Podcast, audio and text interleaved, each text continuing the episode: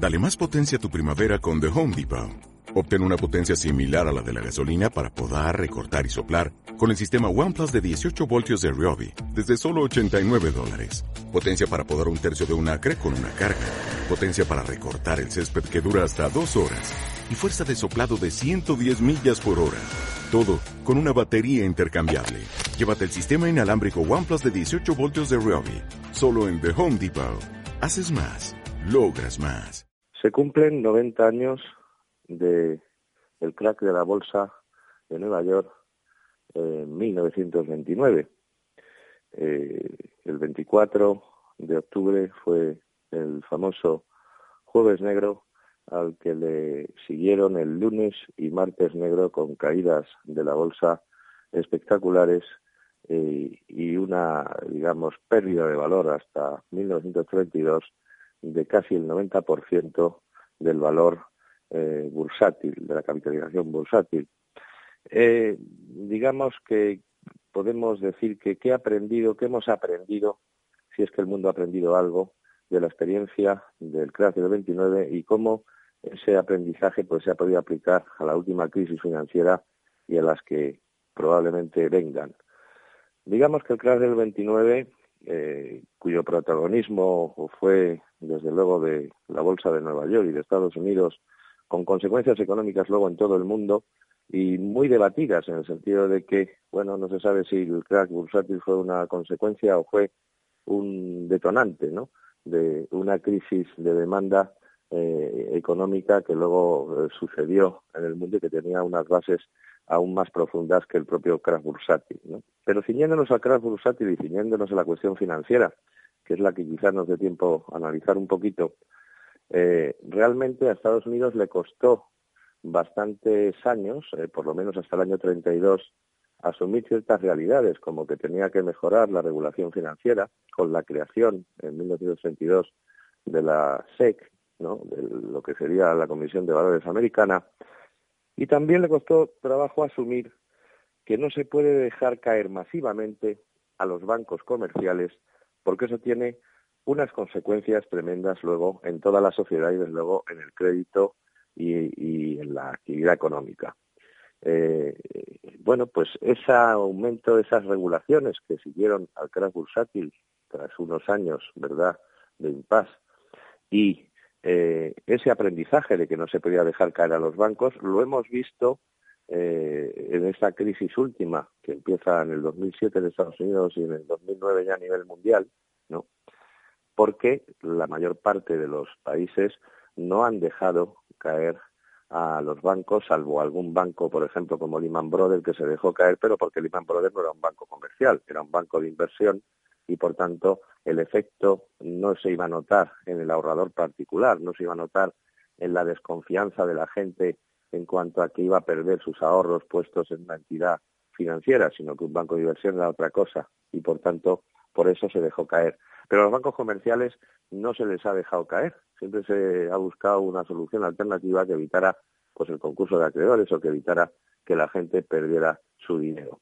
Ese aprendizaje sí se hizo ¿eh? a raíz de la crisis del 29, porque hay que decir que 4.000 bancos, no demasiado grandes algunos de ellos, pero 4.000 bancos desde el año 29 hasta el año 32, que comienza un programa de rescatar bancos en Estados Unidos, caen y por tanto dejan una ola de ruina y de pérdida de ahorros en montañas y hogares americanos que no hizo sino profundizar la crisis eh, que duró durante prácticamente todos los años 30 con una gran profundidad. ¿no?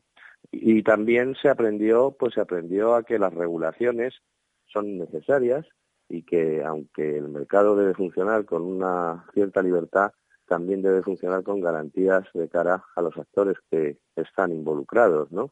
De ahí la creación de la Comisión de Valores, de la SEC, y de ahí la creación de organismos para rescatar instituciones financieras y de ahí reforzar el papel en su día de la Reserva Federal Americana y reforzar también lo que es la inspección bancaria y aspectos como la supervisión de la solvencia bancaria. También aprendió el mundo, pero esa lección no la aprendió muy bien, ¿eh? la debería haber aprendido mejor, que las burbujas crediticias eh, son eh, un peligro para la estabilidad económica y financiera.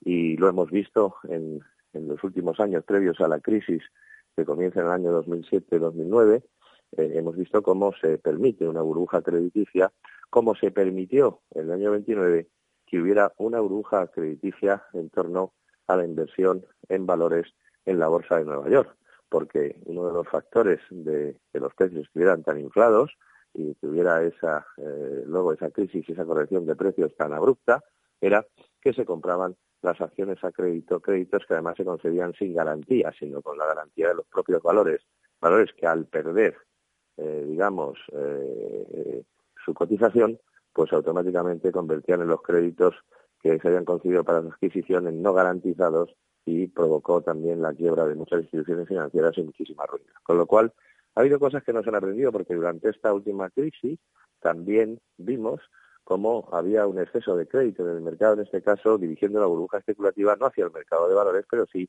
hacia el mercado inmobiliario. Tanto da que una burbuja vaya en un sentido o en otro, al final las consecuencias que puede generar cuando hay demasiado crédito en el mercado son realmente nefastas. Con lo cual, muy brevemente, claro, como hemos podido apuntar algunas de las cosas que el mundo puede haber aprendido y otras que no, ¿eh?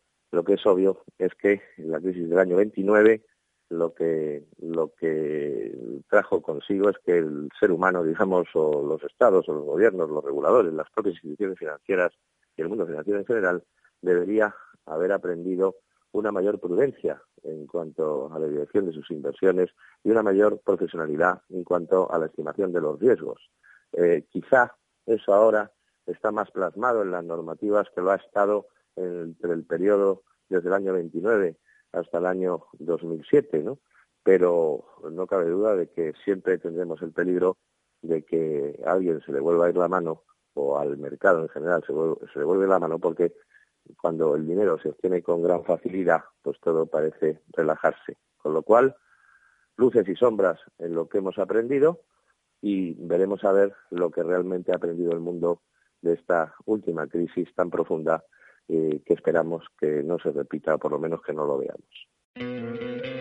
¿No te encantaría tener 100 dólares extra en tu bolsillo? Haz que un experto bilingüe de TurboTax declare tus impuestos para el 31 de marzo y obtén 100 dólares de vuelta al instante.